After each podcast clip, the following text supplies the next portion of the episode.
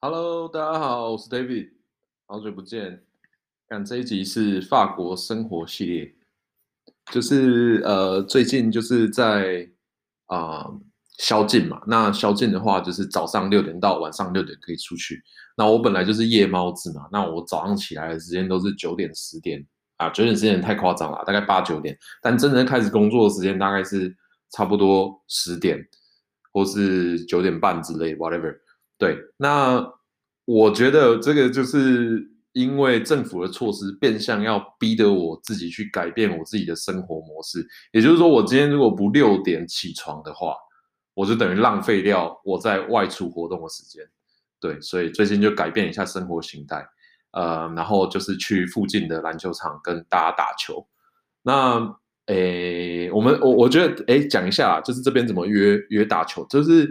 他们这边的话，足球场跟篮球场都超多的，因为可能地大吧。然后我们就是有一个 WhatsApp 群组，然后就会丢说，哎，那个早上，例如说好，我们说早上礼拜六，那八点，那要不要来踢足球？对，然后就可能踢一整天，大家都自己准备好三明治啊，或者是自己准备好水，然后就一直踢，一直踢，一直踢，踢到晚，踢到下午这样，超爽的。对，然后我觉得这样这样的文化很好，然后。呃，也会有一些吵架，我觉得吵架非常好，就是 在球场上有一些冲突嘛。对，然后我刚刚讲的是足球，那因为我足球很废，可是我就大概，我就大概能冲啦，然后做一些就是奇怪的动作，让就是混淆大家，所以也是玩的蛮开心的。然后他他就是你在踢的时候嘛，啊想休息了你就去守守门，对，就是去当守门员啊，不想休息你就在场上一直冲一直冲，对。然后他们是说，如果要成为一个好的足球员的话。你就是永远的那个，就是 momentum，就是就是怎么讲，动量，或者说你的动作都要有 vector，都要有向量的感觉，就是一直朝一直朝球门前进就对了。他说这样就是好的球员，对。然后我们的队上也有巴西人，啊，巴西人真的很厉害，因为他们从小就是踢足球，这个真的不是偏见哦，这是真的厉害。那刚好我朋友他以前也是，他是练足球的，对，所以。他跟我是一对，所以我们我们就我们就踢得蛮开心的，对，然后踢一踢踢一踢，就是我会无聊嘛，因为我足球不是很厉害，对，然后我就我就去打篮球，然后跟呃附近的就是年轻人打，然后上礼拜就是很很有趣，我跟法国国家队的 U 十六打到，对，因为他们也没时间练习啊，对，因为封城嘛，所以。嗯，就礼拜六、周六的时候，我们就在那种就是 open field，就是开阔的地方，然后打篮球。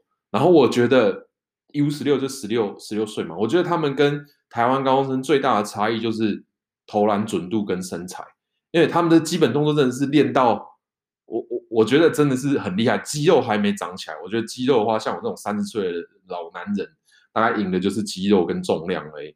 他他们啊，如果在练习的话，就是大概定点，如果是用他熟悉的球的话，我觉得准度真的有七到八成，真的不是在开玩笑。然后，呃，身高的话呢，我觉得台湾台湾人有在长高啦，但是我觉得有优势，就是因为他们基本上都是那种手长脚长的嘛。那他的话就是大概有一百八吧，可是，一百八也不是说太高啊，你知道吗？就是其实台湾很多优秀高中生跟大学生，他也是很高啊，所以就蛮有趣的。然后跟他打的话。呃，可以可以感受到，就是他他的那个专注度，还有就是投篮准度。对，那至于肢体碰撞的话，我觉得亚洲人好像也没有力量比较弱吧。我往往在场上的话，就是优势就是自己的那个就是体重跟跟力量而已。那我我已经不会投篮了，对，因为小时候没有练起来，但就是只能只能在禁区啊，或者是在外面在那乱冲乱撞，这样还是可以的啦。因为基本上他们身材都是算小的，如果是小高中生的话。对，然后他们高中生现在的话是上两周课，然后放一周，然后没有任何的期末考试。我就问他们嘛，哎，你们现在是怎么上课的？啊，我们是讲英文，啊，他们蛮喜欢说英文的，他们觉得哎很酷哎，还把我就是 po 上他们的 Snapchat。哦，他们现在最红的那个社群软体是 Snapchat，好像台湾的话还是 Line 之类的。对，然后我就问他说，哎，那你们现在到底怎么上课？他说上两周放一周，然后没有任何的考试。啊，我就问他说，那。你你们会怀念就是上课跟考试吗？他说会，对，因为其实基本上就是每天都待在家里见父母的话，非常的痛苦，所以他们的话就是尽量，假就算是那一周在家的话，都还是出去跟朋友 hang out，然后我就跟他说，那那那这样的话，你们有办法跟女生约会吗？对，因为那几个那个小伙子都很帅。然后他就说，嗯，可以。然后我说，哎，我很好奇，哎，你们怎么跟女朋友约会的？我说，我说你们到底是怎么创造私人空间？因为我说我来这么久，我完全没有看过什么 motel 或者汽车旅馆，你们到底是怎么约会的？对。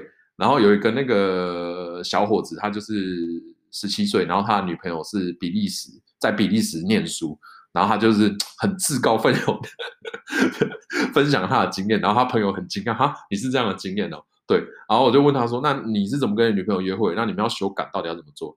他就说，他说他他爸在他十二三岁的时候，就是大概他会打手枪的时候，就开始教他怎么戴套，然后跟他讲说要去哪个地方拿他爸爸的套子，或者是说在街头上有哪些呃贩卖机，那个套子是免费的，对。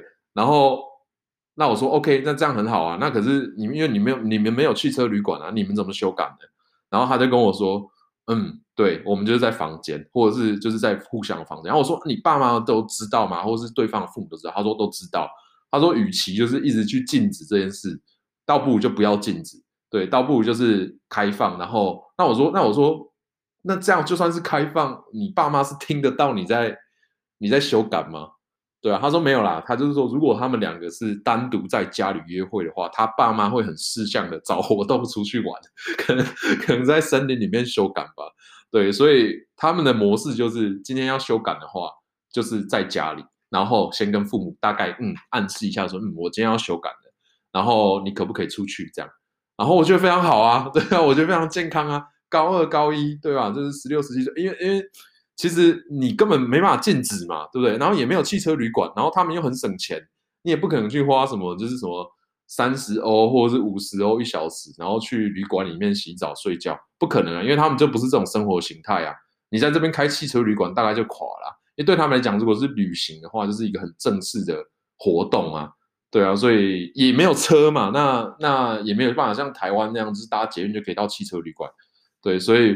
我我觉得还蛮有趣的啊！我改天我再挖他更多，看你们有想听什么，我再 我再问我们那个朋友，我们呃那个朋友叫 Edward，还有呃 Thomas，然后还有另外一个另外一个忘记了，对，大家都蛮高的，就是大家都一百七、一百八，都只有十六岁而已，然后就是一头卷发，很有趣，很有趣。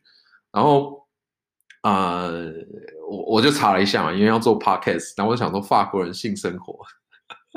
然后我想说，嗯，法国人性生活到底是怎么样？因为跟我认识的不一样，我认识的法国人性生活其实相对都保守，也就是说，你要跟他发生关系的话，要有爱的成分在，人家才愿意。这个我觉得跟跟台湾不一样。我觉得台湾要修改的话，你就直接去夜店啊，或者是说你就你就约一下，就是大家嗯嗯，我就来修改的，我就是要达成我 KPI。可是我觉得西方社会，呃，我感觉他们比较还是比较 注重灵魂的交媾嘛。对我我的感觉是这样啊，但是可能每个人的嗯怎么讲，就是个人经验不一样，对，但是我自己感觉真的是这样，对，就是是是他们比较注重就是就是两性关系的话还蛮私人的，然后那一部分的话其实是不太会跟别人讲。我有一个法国的医生朋友，他就是在做那个他他他就是不是在做了，他就他他是做儿科的啦，然后他的那个什么他的高中。朋男朋友就是西班牙人嘛，然后我大概是认识他三年之后，我才知道有一个他曾经有一个西班牙男朋友，也就是说他们根本不会去跟别人讲他自己私人关系这件事情。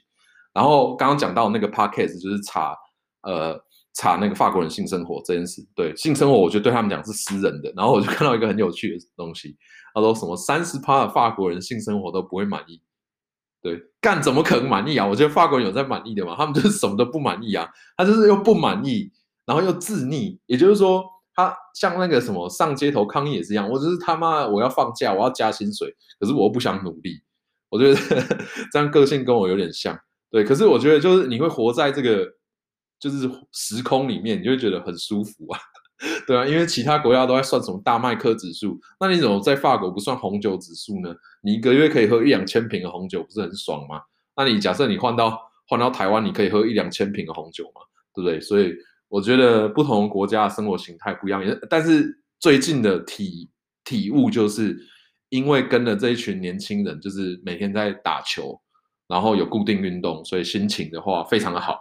呃，然后就认识了一堆，呃，就是就是有有对有对法国人有改观啦。然后我觉得他们的不同的那个那个世代真的是有差异。然后呃，对，然后啊，不知道大家知不知道，Daft Punk 他们退休了，他们解散了。对，然后他们也是法国人嘛。呃，我觉得就是 这样讲很奇怪，但是我觉得很多很优秀的。东西都是要在这种环境上去培养啦，也就是说，让你有自主的意识去思考，然后环境又允许你这样。然后虽然现在 COVID 很艰难，但是我还是希望，呃，这个国家可以继续好起来。对，嗯，这期就先这样，拜拜。